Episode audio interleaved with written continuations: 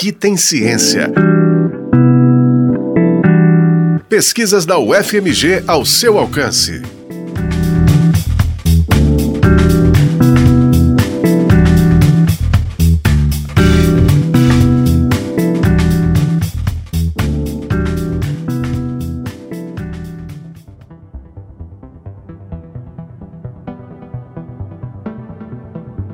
Anos depois de se tornar famoso como candidato à presidência da República em 2002, Enéas Carneiro foi eleito deputado federal em São Paulo com mais de um milhão de votos. Com ele, conseguiu eleger mais cinco candidatos do PRONA, partido extinto em 2006. Um dos beneficiados havia recebido apenas 275 votos. Políticos como Enéas são chamados de puxadores de votos. Este foi um dos exemplos dados por Gabriel Amaral Rocha Ferreira na dissertação de mestrado defendida em 2020 no programa de pós-graduação em Direito da UFMG. O tema do trabalho foi o impacto da criação da cláusula de barreira no fenômeno do puxador de votos. O pesquisador lembra pra gente quem foi esse candidato emblemático da política brasileira. O puxador de votos, ele geralmente é um candidato bastante midiático, bastante conhecido. Geralmente são artistas ou pessoas famosas ou pessoas que têm bastante influência inclusive atualmente são pessoas geralmente que têm bastante influência em redes sociais, nessas mídias digitais. É, o impacto dessa pessoa, portanto, para o pro processo eleitoral em si, é que essa pessoa provavelmente vai ter uma votação bastante alta, bastante astronômica, e com essa votação bastante ampla, em razão dos cálculos que são feitos né, no sistema eleitoral proporcional, de cálculo do quociente eleitoral e quociente partidário, é um, é um candidato que, por ter um, um voto, uma votação acima do necessário, vamos dizer assim, ele vai conseguir, como ele vai multiplicar várias vezes esse quociente eleitoral, ele vai conseguir então puxar alguns candidatos junto com ele.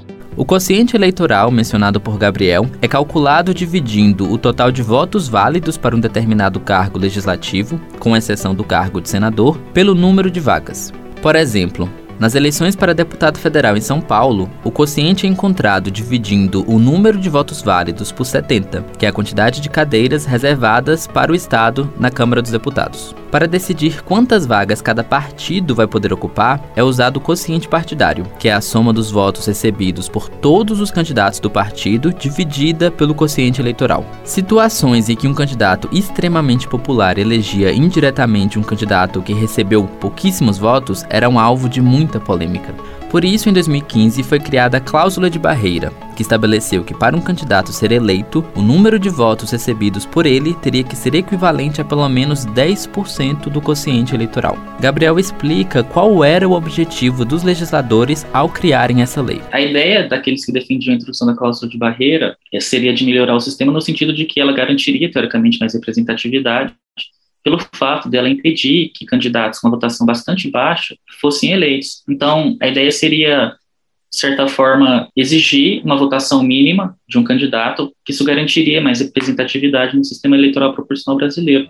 Para avaliar se isso efetivamente aconteceu, Gabriel analisou dados do Tribunal Superior Eleitoral sobre os resultados das eleições de 2018. Ele observou que alguns candidatos foram impedidos pela cláusula de barreira, mas ainda assim a medida não teve o resultado esperado. Ele cita o caso do PSL, em São Paulo. O PSL, teoricamente, ele teria direito a 18 vagas, pela lógica do quociente partidário, isso muito em razão da votação de um candidato puxador de votos, que foi superior a 2 milhões de votos, mas apenas 15 candidatos é, tiveram a votação acima desses 10%. Então, três candidatos não foram eleitos por conta de não atingirem o percentual de 10% da cláusula de barreira, certo? Apesar de três candidatos não terem sido eleitos em razão da cláusula de barreira, é, a gente vê que teve um candidato com 2 milhões de votos que acabou puxando mais praticamente 8, 9 candidatos junto com ele acredito que a cláusula não tenha funcionado do jeito esperado por causa disso, né? Por causa dessa, dessa possibilidade que ainda teve de um candidato puxar mais, mais sete ou oito candidatos junto com ele com votações bem abaixo daquela que o candidato puxador de votos teve.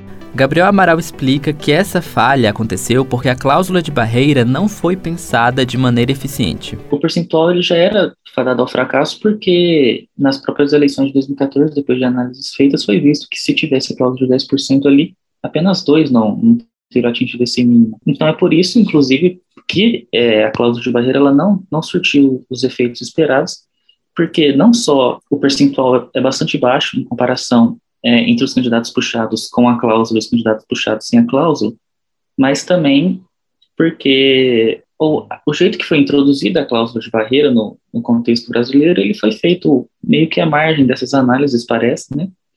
Porque se fosse feita uma pesquisa um pouco mais aprofundada antes de se implementar essa mudança, poderia ter sido mais efetiva, né? Então, acho que o que deveria ter sido diferente era aí, de que fosse feita uma análise mais, mais aprofundada do contexto brasileiro, que é bastante específico, para verificar a possibilidade de que a cláusula de barreira ela, ela seria eficiente a partir dessa análise do contexto brasileiro. Como o puxador de votos é consequência do nosso sistema eleitoral proporcional, Gabriel aponta que é difícil que ele seja completamente eliminado sem trazer consequências negativas para o processo democrático. É claro que o sistema atual, que permite o puxador de votos, que é esse sistema proporcional, vai ter algumas vantagens que vai permitir que partidos pequenos, por exemplo, eles possam aí é, se esforçar para atingir uma votação razoável, próxima do quociente eleitoral, e conseguir eleger um deputado. Por exemplo, se introduzir uma cláusula de barreira com uma porcentagem maior, você acaba prejudicando um monte de partido pequeno, por exemplo, que conseguiria eleger ali um, dois deputados por conta da votação mais baixa, mas é, esses deputados teriam que ter uma votação bastante alta.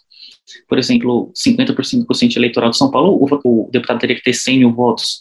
Assim, metade do quociente eleitoral é muito alto, em comparação com os 10% de, do quociente eleitoral agora, que dá, que dá cerca de 20 mil votos. Então, assim, se aumentar a cláusula de barreira, você vai, obviamente, mitigar os efeitos do fenômeno do puxador de voto, mas você vai prejudicar diversos outros partidos pequenos, você vai prejudicar diversas bandeiras, que aí não é, não é o que o sistema proporcional busca, né? Além disso, Gabriel Amaral considera que o puxador de votos é um problema pequeno dentro do nosso sistema eleitoral e que o incômodo com esse fenômeno é muito associado ao candidato Tiririca, que em 2010 e 2014 conseguiu mais de um milhão de votos, enquanto outros parlamentares com votações semelhantes ou superiores não parecem incomodar tanto. O próprio candidato Celso Russomano, que chegou a ter votação muito alta também. O, fenômeno não é o fenômeno russomano, é o fenômeno tiririca. Então, o problema central da figura do puxador de votos, ele foi personalizado no Tiririca, como se aquilo fosse uma falha muito grande, como se aquilo fosse um erro muito grande do sistema eleitoral, e por isso que eles buscaram corrigir, teoricamente, para impedir que fenômenos como esse, ou seja, como o Tiririca, como um candidato de fora, como um candidato que não tinha relação com a esfera política,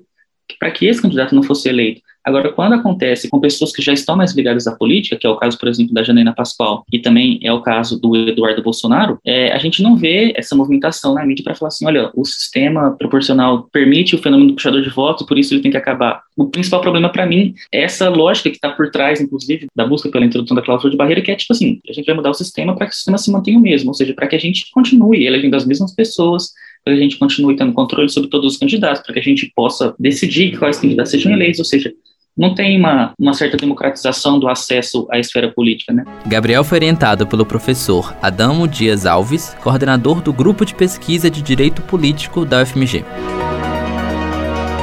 Este foi o Aqui Tem Ciência, programa semanal sobre as pesquisas realizadas na Universidade Federal de Minas Gerais. Exemplos de como a ciência é importante para a nossa vida. Esta edição teve apresentação e produção de Joab Andrade, com edição de Alessandra Ribeiro. Trabalhos técnicos de Cláudio Zazá. A coordenação interina de jornalismo da rádio é de Aliciane Gonçalves e coordenação de programação de Luísa Glória. O Aqui Tem Ciência também está na internet em ufmg.br/rádio e nos aplicativos de podcast. Você encontra o FMG Educativa nas redes sociais em Facebook, Twitter e Instagram.